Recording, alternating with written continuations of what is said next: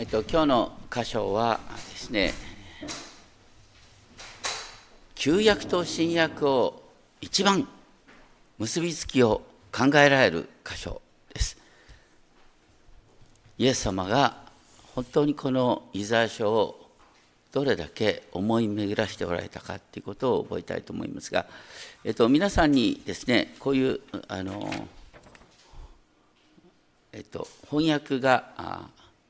配られている。あの受けなかったら受付の方にもらってほしい。あの詩文っていうのは本当に翻訳が難しいんですね。ですからちょっとあの原文のリズムをですね出すようにしてあのなるべく原文のリズムを。で全体でこう見たらですねあこういう構成になってるのかとこう見やすいかなと思ってあえて、えー、出しております。ところで皆さんがあのねイエス様を救い主として信じることで何が変わるんですか？とか聞かれたらどう答えるでしょうか？ほとんどの人はねあのなかなかこうイエス様を信じたらお金持ちになれるとかね全ての人間関係ハッピーハッピーになるだとか病気になってもすぐ癒されるとかあんまりそういうことを言う人はうちの教会にいないと思うんだけど。じゃあなんで信じるのって。何かいいことあるんでしょとか言ってね。僕は大抵こう答えるんですね。私たちは生きてるとねあのクリスチャンであろうとなかろうとですね適度に嫌なことに遭遇しますと。苦しみに遭遇することがあります。でもイエス様に信頼すると痛み苦しみ悲しみの中に喜びと平安と希望を見出すことができる。イエス様がいつも共にいてくださるっていう中から損得感情を超えて目の前の課題に真正面から向かう向き合う勇気をいただくことができる。あえて言うとなんでクリスチャンなのかっていうと苦しみの中でも正しく生きる苦しみのただ中に入る勇気をいただくことができるっていう言い方を僕はするようにしています。預言者イザヤは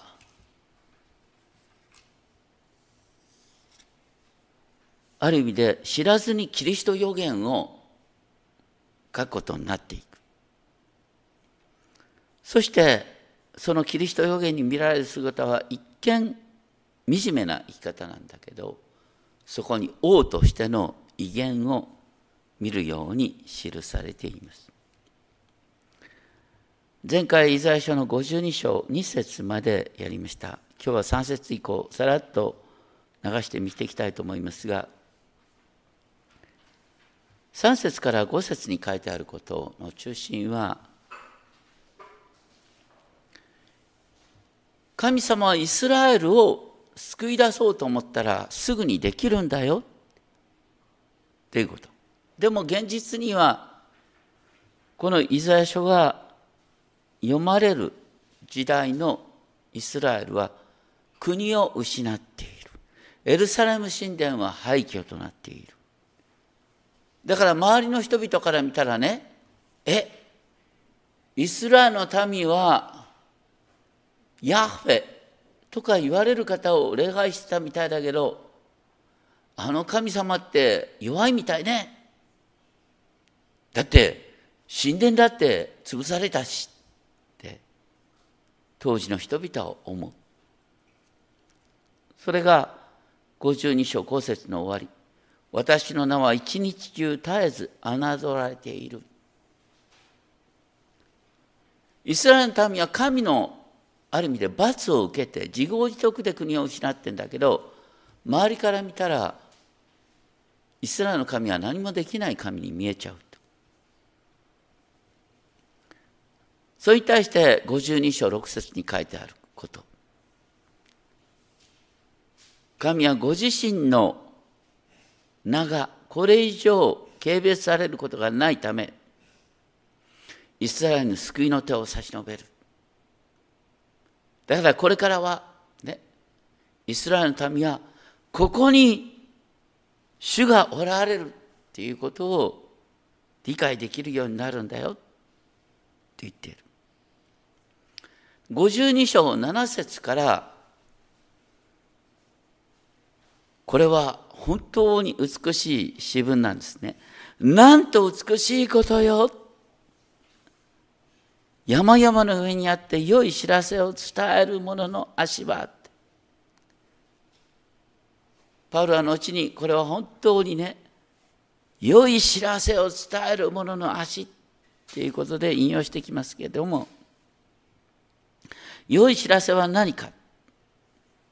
それは平和を聞かせ、幸いを知らせ、あなたの神が王となるとシオンに告げる。救い。救いとは何かっていうと、イスラーの神が王としての支配を再びなさる。えっと、前の訳では7節は、あなたの神は王となるって訳されてたんだ。僕はそっちの方が好きなんですが、王となる。いや、それは神様はいつでもね、えー、こう全知全能の王として支配しておられるだろうって。でもね、旧約聖書はそういう書き方してないんですよ。8節で、彼らは主がシオンに戻られるのを目の当たりにする。主の支配が見えなくなってたんです。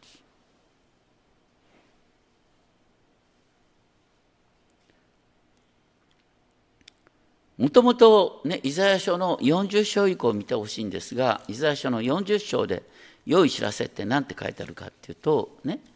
イザヤ書40章以降ですね、あの本当にガラッと変わった予言がなされていくんですけども、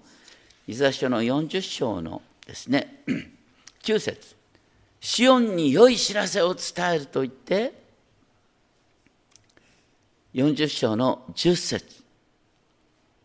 神である主は力を持ってこられ、その身腕ですべ収める。神の力が表される。で、その神の力はどんなふうに表されるかっていうと、40章11節羊飼いのようにその群れを飼う。身腕に子羊を引き寄せ、懐に抱き、乳を飲ませる羊を優しく導く。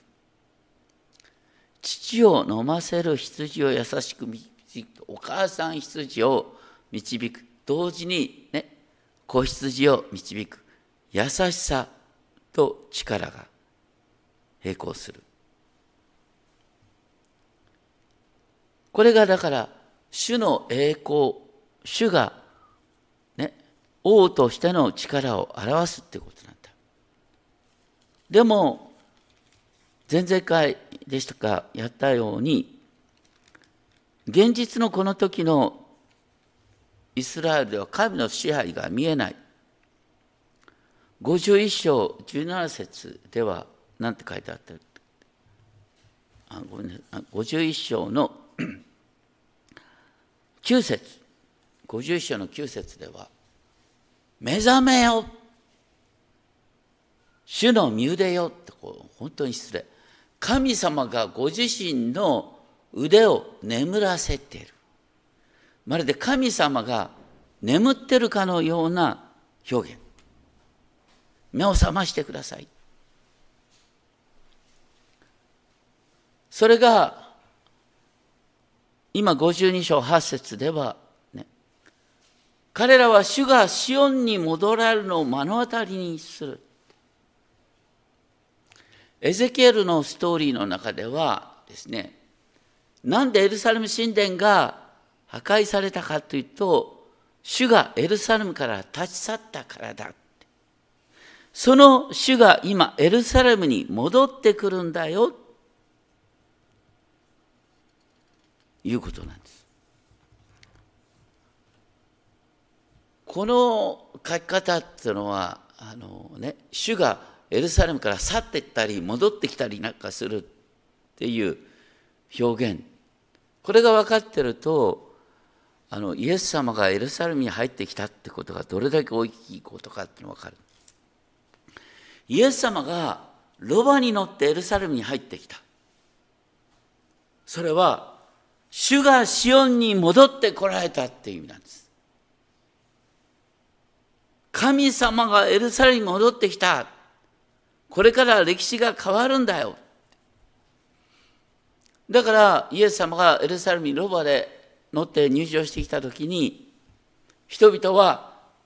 ダビデの子にホサナ主の皆によって来られる方にって喜び歌ったんです。でも私たち知ってるその後イエス様はね数日経って捕らえられてね日曜日に「ホサナ」って言ってあの入ってきたと思ったら金曜日には十字架にかけられて殺されちゃったよね。でも十字架って何なんですか？それは悪魔という死の力を持つ者を無力化し死の恐怖で奴隷となっていた人々を解放するっていう不思議な救いだった。イエス様は十字架にかかったけど3日目によみがえった。それは悪魔と罪と死の力に対する勝利だった。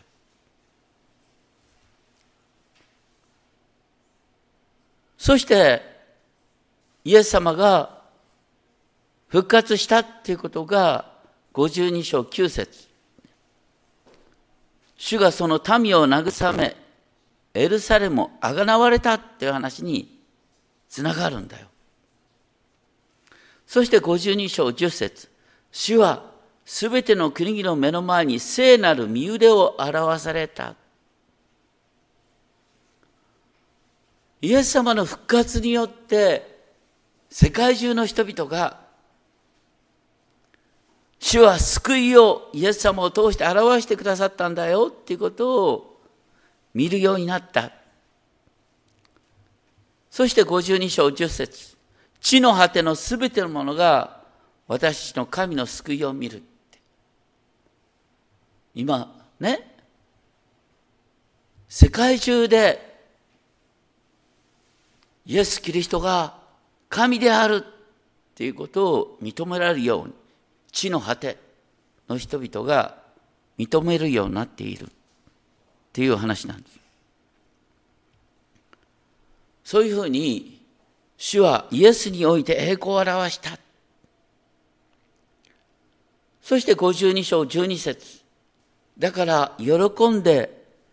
エルサレムに向かうんだよって。私たちにとってはね、新しいエルサレムに向かう旅なんですよ。その際、主があなた方の前を進み、イスラエルの神がしんがりとなられる。私たちもね、新しいエルサレムの旅路、それは主ご自身が伴ってくださる歩みなんだ。それに関して、後にヘブル書の著者はこう言っている。信仰の創始者であり、完成者であるイエスから目を離さないでいなさい。私たちはイエス様を救い主として信じても忘れちゃったらダメなんです。いつでもどこでもイエス様を主と告白し続けている限りはどんな災いにあっても最終的な私たちは勝利を体験できるんだよ。自分の弱さを告白するのはいい。しかしですね、イエス様にすがるっていうことを忘れちゃダメなんです。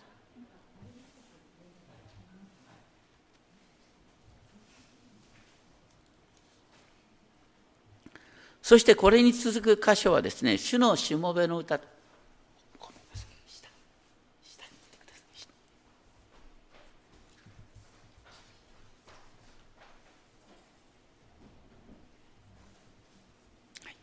でこれに続く箇所は主のしもべの歌としてあの出てきてます。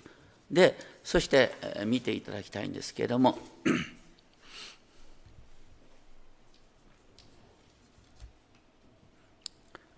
でこの「主のしもべの歌」っていうのは52章13節から出てくるんですけれどもですね、えーこれは旧約聖書かしかしか知らない人々があの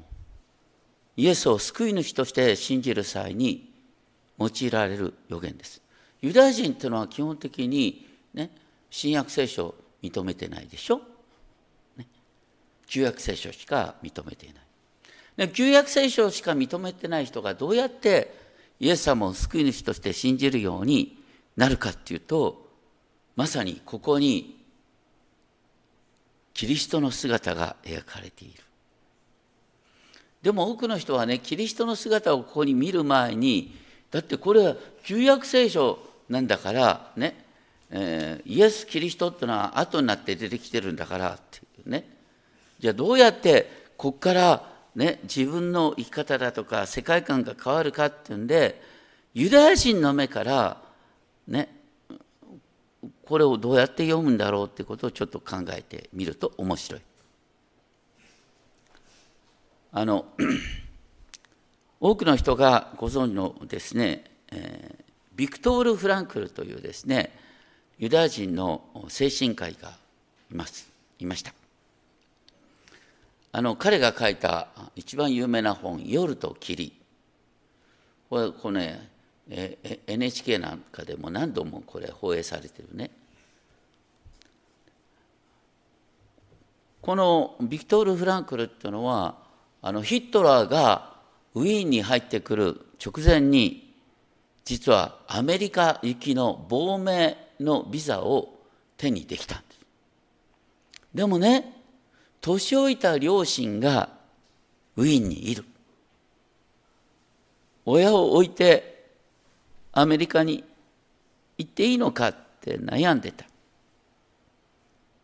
残ったからって何ができるわけじゃない。でもある時悩みながら家に帰ってくるとお父さんがたまたまですね破壊されたユダヤの街道の瓦礫から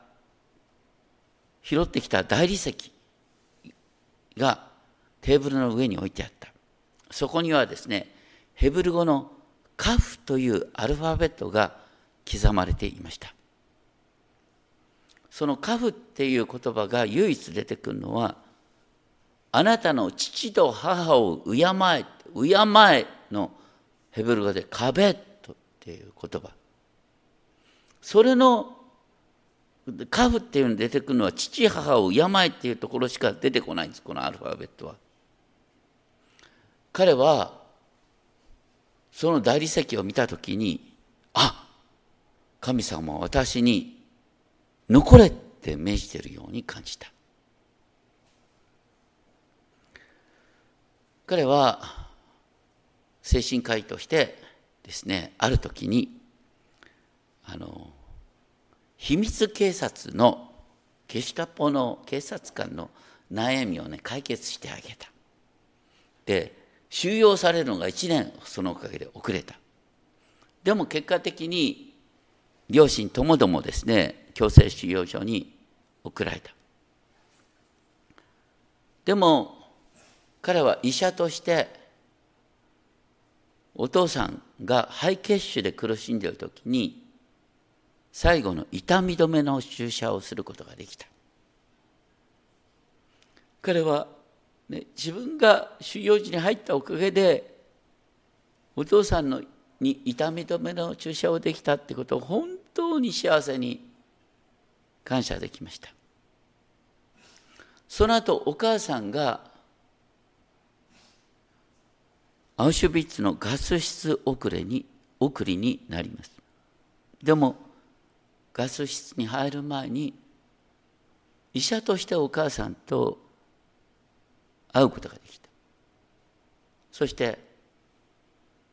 お母さんのために祈るとともに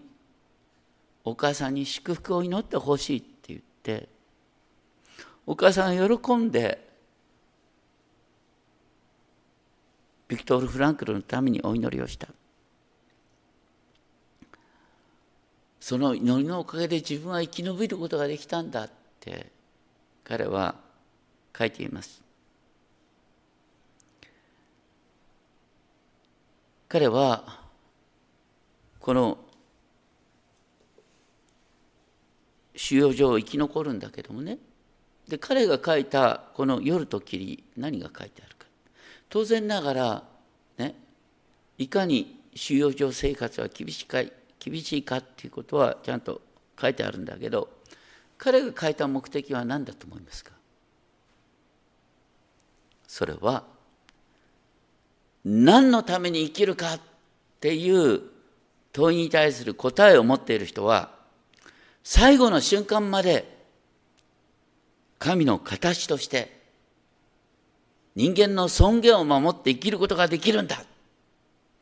人間の尊厳はどんな厳しい状況の中でも、ね、生きる意味を分かっている人にとっては尊厳を守り続けることができるんだっていう証なんですよ。だから彼の気づいた心学心理家は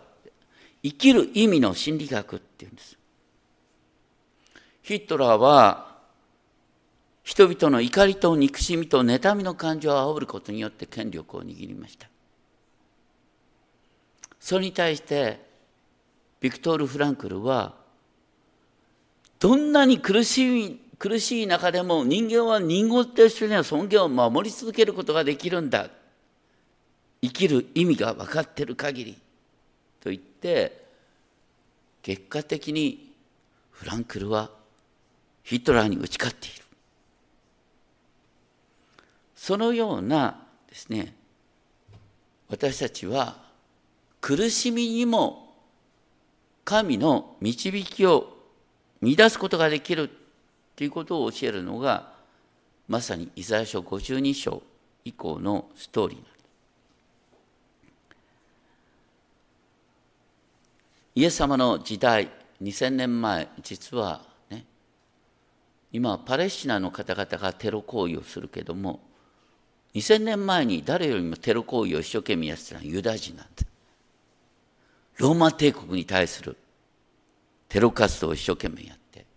で、捕まえられるたびにですね、ローマ人は、ね、ユダヤ人を十字架にかけた。これ、脅しのシンボルだった。ところが、クリスチャンは、イエス様に従う者は、十字架の脅しが通じなくなっていく。大体イエス様ご自身が十字架にかかった時に、なんて書いてある？最後に、百人隊長が、この方は誠に神の子であったって認めるようになってきました。だから真の王の権威とは、どんな悲惨な中でも尊厳を保つということをとして表された。52章13節から実は主のしもべの歌としてキリスト予言なんですね。多くの人はキリスト予言って53章から読み出すんだ。これは絶対ダメです。これ52章13節から53章12節まで一つのセットなんです。それを見るとすごいことがわかる。52章13節は、身を私のしもべは栄える。と言って、53章12節は、そして背いた人たちの取りなしをする。最初と最後が勝利なんですよ。でキリスト予言は復活から始まるんです。復活から十字架に向かっていくんです。これを本当に多くの人は分かってないんです。身を私のしもべは栄える、高められ、上げられ、はるかに崇められる。当時の人々は分かってなかった。でも、それこそが驚きのストーリーなんだよ。っていうことから、この主のしもべの歌が始まってくるんです。私たちは無意識にせよですね、この世的な成功の基準によって神の宮沢を見ようとするそうじゃないよどんな状況の中でも神に従い続けることができるっていうのがもともと描かれたこの主のしもべの予言の意味なんだ。そして私たちはねふと思うんだけどイエス様はね聖書を必要なかったに違いないだって神の子なんだから。いつも御心がビンビンと天から降ってくる。そうですか？そうじゃないよね。新約聖書に記されてるイエス様の姿はそうじゃない。イエス様はいつも御言葉を読んでたんです。神の文書が必要だったででイエス様は、ね、そのいつも持ち歩くことはできない。だからイエス様は明らかにイザヤ書52章13節から53章12節の言葉を暗唱しているんです苦しみの中でこのキリスト予言をご自身の使命として味わってた。イエス様はローマの兵隊に捕らえられた時捕らえられた時に「えお前王なんだって」って言ってじゃあ王様らしくね古びてても紫の衣を着せてやるよと言って。王様だから冠かぶらせてやろうかって言って茨で編んだ冠をかぶらせられて血がだらだらと流れたユダヤ人の王様万歳！と言ってみんなからあざけられた。足の棒を使って頭を叩かれた。みんな唾を吐いて普段ねユダヤ人のテロ行為に頭に来てるローマ兵はイエス様に向かってひざまずいて拝んだ。その恥ずかしめを受けている時にイエス様は何を思ってたかというとまさに53章の1節から3節ですよ。53章1節の後半に何て書いてある。主の身腕は誰に現れたか、ね、今まで隠されていた主の身腕は誰に表されたか。ここに書いてある。主のしもべにいたでその主のしもべは一見ね若れ若枝のように芽生えるんだけど乾いた地から出ている根のよう本当にひ弱に見えた。見とれるような姿も乾きも彼には見えない。人々が慕うような見栄えもない。蔑まれ人々からぬくもりにされ悲しみの下で病を知っていた。人が顔を背けるほど蔑まれ私も彼を尊ばなかった。だから予言された主のしもべは散々馬鹿にされるのが主のしもべなんだ。ということをイエス様はイザヤ書から学んでおられた。じゃあなんでそういうひどい目に遭うのかっていうのは4節。誠に彼が負ったのは私たちの病。担ったのは私たちの悲しみ。なんで彼が病になり、痛みを受けてたかっていうと、実は私たちが負うべき痛み、悲しみだったんだ。これを前提にマタイの福音書8章16節17節では、マタイ8章16節17節ではこう書いてある。イエスは言葉を持って悪霊を追い出し、病気の人々を皆癒された。それは預言者イザヤを通して語られたことが成就するためであった。彼は私の煩いを、また私の弱さを担い、私たちの病を負った。だから、イエス様の癒しの技は、イエス様の癒しはご自身で癒すことによって、ご自分が痩せ衰えることなんだ。これから出た有名な子供の話がある。アンパンマン。アンパンマンは人を助けるたびにどうなんの？衰えちゃうんだよね。人を助けるってことはその人の病を背負うことだっていう話だ。柳瀬隆さんは明らかにこの聖書のストーリーからアンパンマンのストーリーを作っている。イエス様は力余って人を助けるんじゃない。人を助けるために痩せ細っていって最後には十字架で死んでいくんです。それがイザヤに予言された救い主の姿。でも当時の人々は何て思うかっていうと4節の、ね、3行目。彼は神様から罰せられたんだ。神様から苦しめられたんだ。でもそうじゃないんだよ。43章あ53章5節に出てくるのは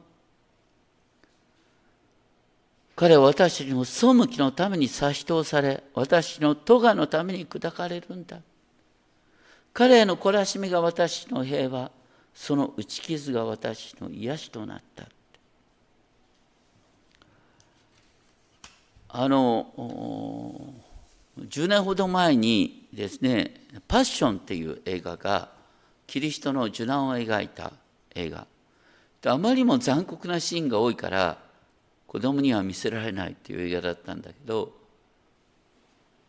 こうイエス様が十字架で鞭打たれる場面がこれでもかっていうことが描かれた。でもねあの時気づく人は気づいたんだ。イエス様の苦しみの場面の下にちゃんと書いてある彼への懲らしめが私たちの平和その打ち傷が私たちの癒しとなった。キリストが受け受けた打ち傷が私の癒しとなったんだっていうことを描くためにあの厳しい十字架の場面を描いていた。十字架じゃなくてあの鞭打ちの場面を描いていた。それにしてもありえないよね。彼への懲らしめが私の平和シャロームとなった。なんでイエス様が来る懲らしめられることが私たちのシャローム平和になるのかっていうのは理屈では分からない。なんで彼がイエス様が鞭打たれることが私の癒しとなるのかっていうのはよう分からない。それそのまま信じるしかないんですよ。そしてその意味が6節で私たちは皆羊のようにさまよって自分勝手な道に向かっていったんだけどイエス様に私の咎咎っていうのは罪と同時に咎の負い目咎の結果をも意味する。私たちが負うべき責任をイエス様に負わせてしまった。そのことが先ほど黙想の中で読みましたが開ける方はちょっと開いていただきたいんですね。ペテロ第一の手紙ですね。新約の468ページ。2017年版では新約の468ページですね。ここで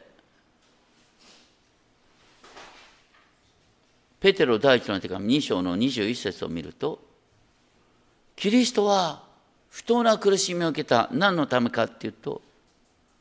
その足跡に従うように模範を残された。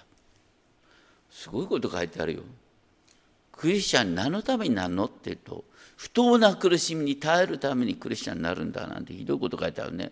俺最初から分かってたらクリスチャンになるんじゃなかったそして2章の24節を見るとキリストは自ら十字架の上で私たちの罪をその身に追われた。その打ち傷のようにあなた方は癒されたんだってこのイザヤ書の言葉を引用していくんですよ。そして私たちが受けた癒しってのは何かっていうと自分の魂の牧者である監督者である方のもとに帰るってことだった。私たちが求める癒しっていうのはねこの病気が癒されるように。それ当然私たちは互いのために祈ります。その病気が癒されるようにって。でもごめんなさい。皮肉言うけどみんな最後に死ぬ時には何かの診断書をつくんだよ。何かの病名がついて死ぬんですよ。じゃあ最終的な私たちが求める癒しは何かっていうと私たちが神の子供とされること。このままでね主に愛される民として死んでいきたいんですよ。それが最後の癒しなんですよ。何よりも大切なのは私たちは私の真の牧者であり監督者であるもとに変えることができるっていうのが最終的な癒しなんです。それがここで保証されている。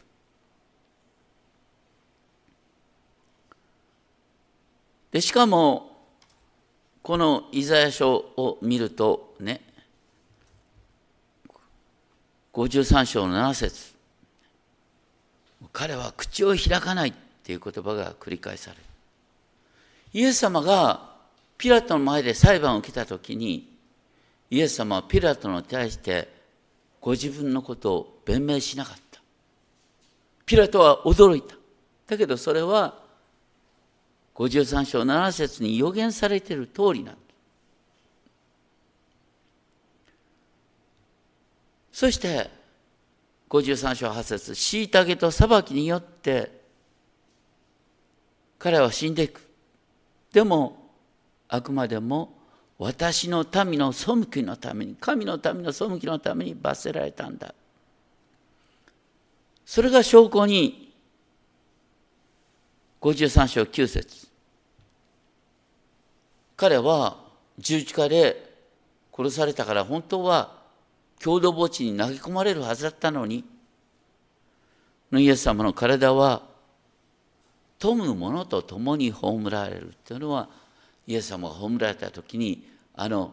豊かな金持ちの有股屋のヨセフのまだ使われてない墓に葬られるっていうのもこれもイザ書に書いてある通りなんです。イエス様は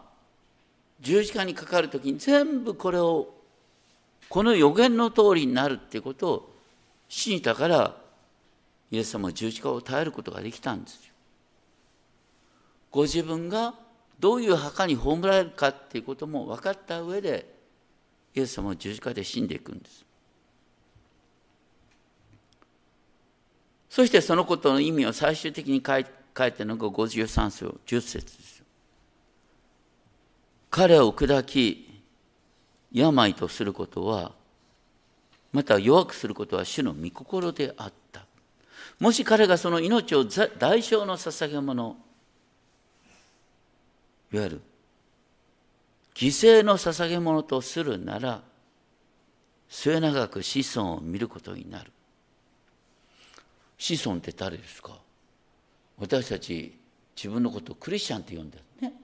クリスチャンって呼んでるってのは私たちはキリストの子孫になったっていう意味だよね。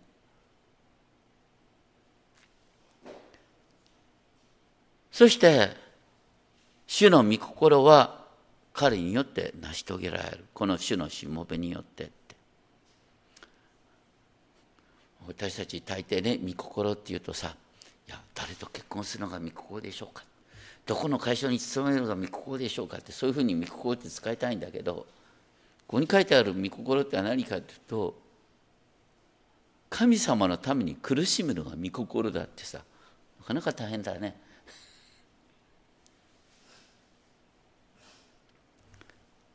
でもここに書いてあるのはさらにすごいことにね53章11節の終わりで彼らはイエス様は人々の咎を担ったんだ。これは私たちにはできないこと。私たちは人の身代わりに十字架で死んだって何の益にもならない。だけど、イエス様は創造主として十字架にかかってそれによってイエス様が十字架にかかった時に歴史が変わるんです。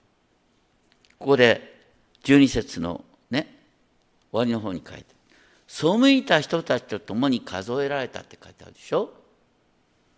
イエス様が十字架にかけられた時に両脇に強盗がかけられていた。まさに背いた人たち。強盗の仲間と数えられるっていうのはこれはまさにイザヤ書の予言の通りなんです。そして背いた者たちのために取りなしをするって。イエス様は十字架ですごいことをなさった。隣に十字架にかかってた人々がね人人が。イエス様を救い主として認めた。途端にイエス様は何とおっしゃったか。あなたは今日私と共にパラダイスにいるとおっしゃった。最後まで隣の人のことを気遣った。そしてイエス様は今神の御の座で何をしておられるの？私たちのために取りなしをしておられる。イエス様は何で私たちと同じ弱さを担ったかっていうと私たちの弱さを理解本当に肌で理解して私たちのために取りなしができるように私と同じ苦しみを味わったんだよってヘブル書では描かれている。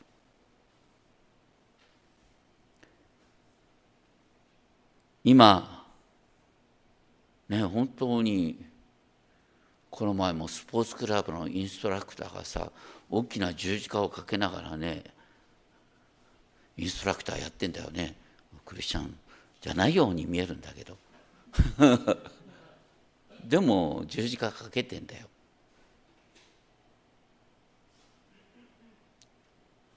死刑の道具だって多分認識してない。なんで死刑の道具が愛のシンボルとしてアクセサリーまでなっちゃうの？それはほとんどの人がねクリスチャンじゃなくてもイエス様は十字架にかかったっていうことは知ってるんですよ。しかも私たちのへの愛の表現として十字架にかかったっていうことをなんとなく知ってるんだよ。だから死刑の道具にもかかわらずアクセサリーにできちゃうんだよ。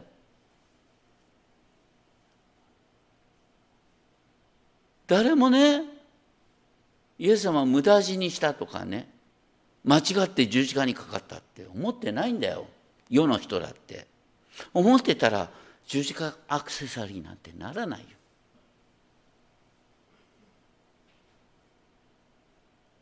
だから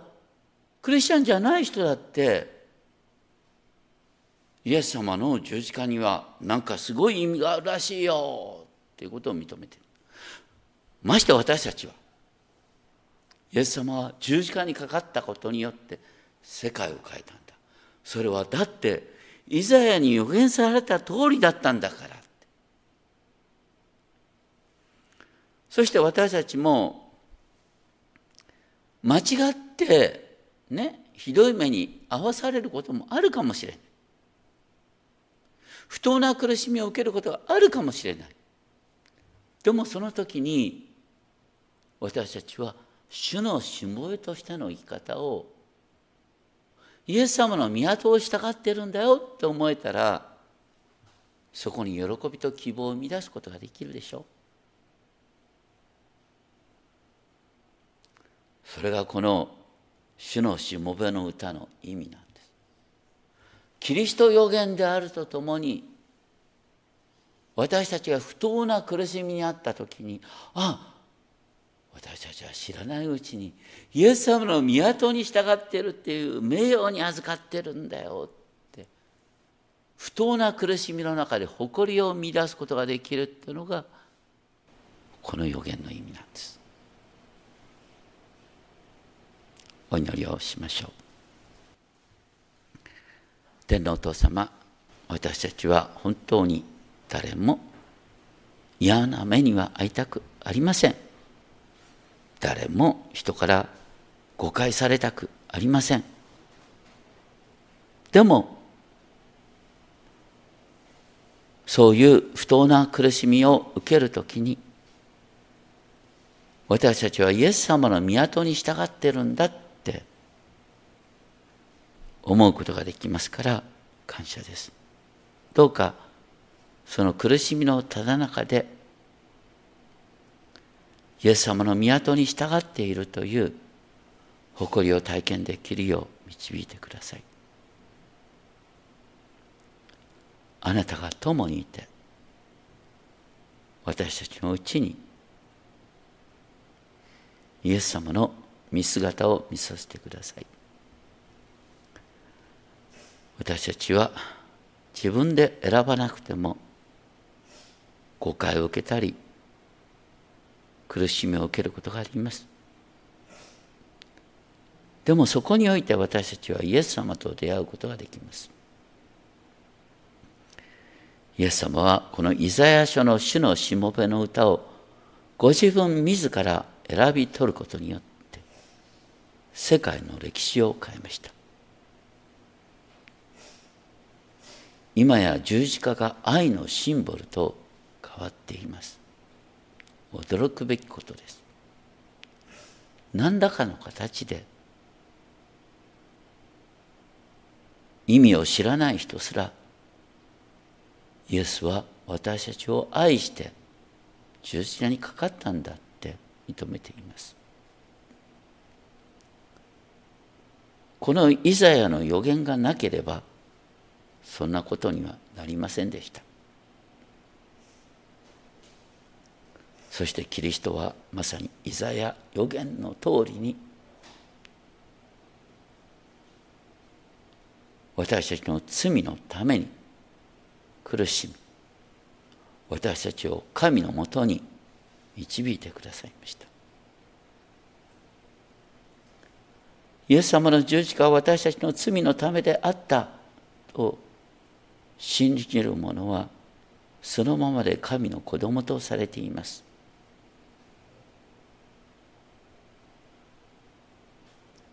このイザヤ軍がどれだけ大きな意味を持ってたかを私たちが知ることができるよう導いてください。不当な苦しみに遭うたびにイエス様と出会うことができますよ尊き主イエス・キリストの皆によってお祈りします。アメン